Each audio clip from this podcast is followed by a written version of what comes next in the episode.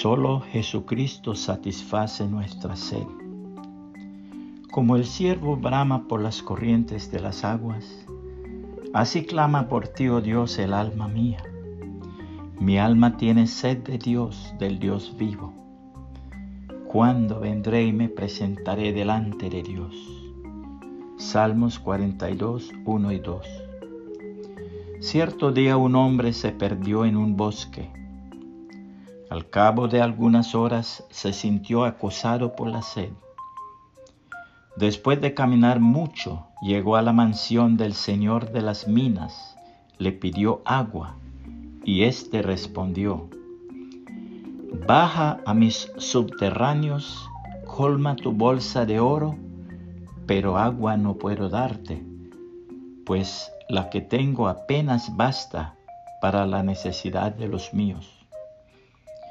El hombre se fue muy triste porque no era oro lo que quería. Siguió caminando y caminando hasta dar con la hacienda del señor de los viñedos.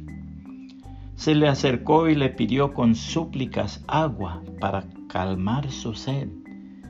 Pero éste le respondió, Ve a mis bodegas, escancia tu copa y bebe todo el vino que desees, pero agua no puedo darte. Si la que tengo la doy a un forastero, cuando me falte, mis criados se rebelarán contra mí. El infeliz siguió su camino.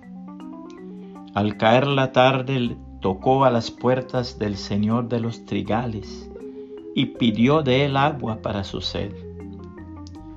Puedo darte pan caliente en abundancia que he amasado con el trigo de mis campos, pero agua no es posible ofrecerte, repuso éste.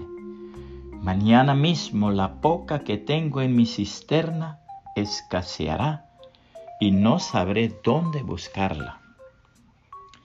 Lleno de amargura, nuestro hombre sediento siguió su camino al caer la noche se internó en la espesura del bosque y allí alcanzó a ver a lo lejos una lucecita y hacia ella se dirigió con lo poco que sobrevivía de sus esperanzas.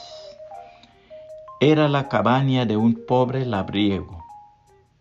Le pidió que le diese siquiera una gota del cristalino líquido y el labriego respondió en el acto, es lo único que puedo darte. Ven que tendrás toda la que apetezcas. Y le llevó a un manantial oculto que él solo conocía. Allí, doblado todo su cuerpo, acercó sus labios transidos a las aguas donde como en un espejo se copiaban las siluetas caprichosas de los árboles.